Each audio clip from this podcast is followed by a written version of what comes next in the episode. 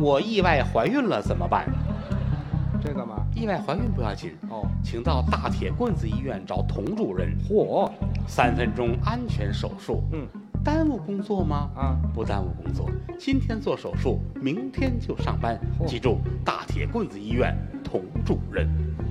这是一个严肃的话题，意外怀孕究竟该怎么办？无痛人流真的无痛且不耽误工作吗？才知道，在知识的海洋里狗刨。女性的妊娠期大致可分为早期、中期和末期三个阶段。如果要人工终止妊娠，最好在怀孕十四周之前采取行动。主要方式有两种：药物流产或手术流产。药物流产是指在怀孕早期通过药物来引起类似流产的过程。其中最常使用的药物是米非司酮和米索前列醇。米非司酮是一种抗孕激素，能让胚胎绒毛坏死脱落，使胚胎停止发育。米索前列醇是一种人工合成前列腺素，可以软化扩张宫颈，同时分离胎盘和子宫，促使停止发育的胎盘排出体外。二者联合使用，一般要一周左右时间完成流产。妊娠十周内的孕妇，流产成功率在百分之九十以上；妊娠七周内的成功率能到百分之九十五到百分之九十八。药流看似简单，但必须去正规医院就诊，因为普通人难以判断用药量和用药方式，必须谨遵医嘱，不能随便乱吃。另外，药流也并不像它看上去的那样省心，它会引发许多并发症，比如腹痛、出血，这些症状往往比痛经和月经更严重，且持续时间更长。大约百分之九的孕妇在药流的三十天后仍有轻度出血，而如果不幸出现严重大出血，甚至可能危及生命。而且，由于药流的成功率并非百分之百。所以还要用超声波检查子宫内的妊娠囊是否完全排出。如果流产失败，那仍然需要进行手术清宫。至于古装剧中常见的堕胎药，就更加不靠谱了。它们并没有经过临床验证，很可能引起残留或具有毒性。有人模仿其中的偏方堕胎，结果导致大出血，十分危险。如果不想体验这种不确定性，那可以直接选择人工流产手术。负压吸引术是目前世界上最安全也最常用的人工流产手术。它的原理是通过吸管进到子宫腔，用强烈的吸力将原本附着在子宫上的胚胎吸下来，排出体外，之后再用刮勺去除子宫角和内壁上残存的胚胎组织。负压吸引术速度确实很快，一般十五分钟内就能完成手术。不过，负压吸引术只适合十周以内的妊娠，因为当妊娠十到十四周时，胎儿就已经发育出了骨骼或者体型较大，很难靠吸管吸出来，这时就只能使用另一种方法——前刮术。前刮术对身体的损伤很大，手术后很容易出现抽筋、出血、腹痛等症状。如果出血严重，一小时内可能不止一次浸透卫生巾。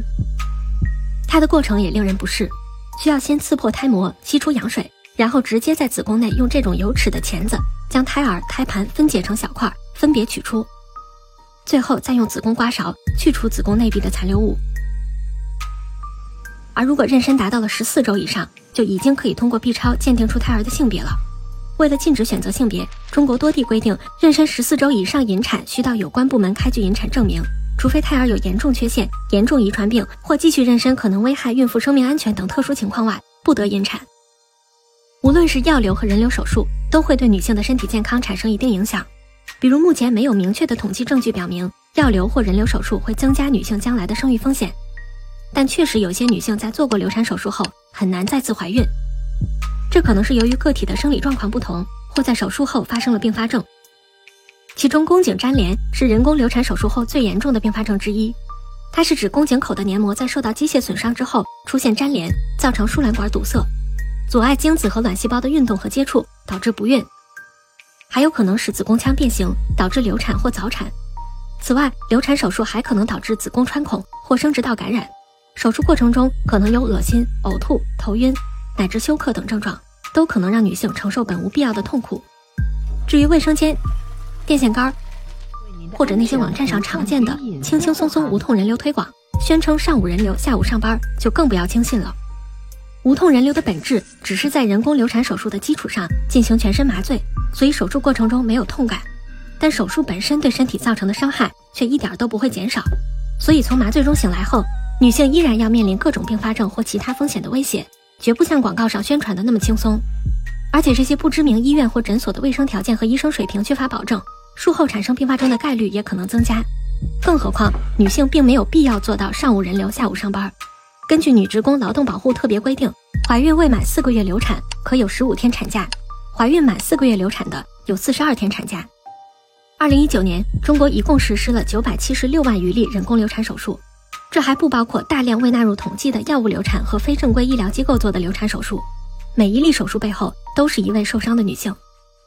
如果你不希望你或你爱的他承受这样的风险，那可以关注我们，并在后台回复“避孕”，了解常见的科学避孕方法。当然，我们也总结了一份各种流产方式原理及优缺点的对比文档，你可以在后台回复“流产”获取。最后，每个人都有决定自己生活方式的权利，而每一个值得深交的人都应该对自己以及对伴侣的身体负责。所以，我们最最希望的是你永远永远都不需要用到这期视频的知识点。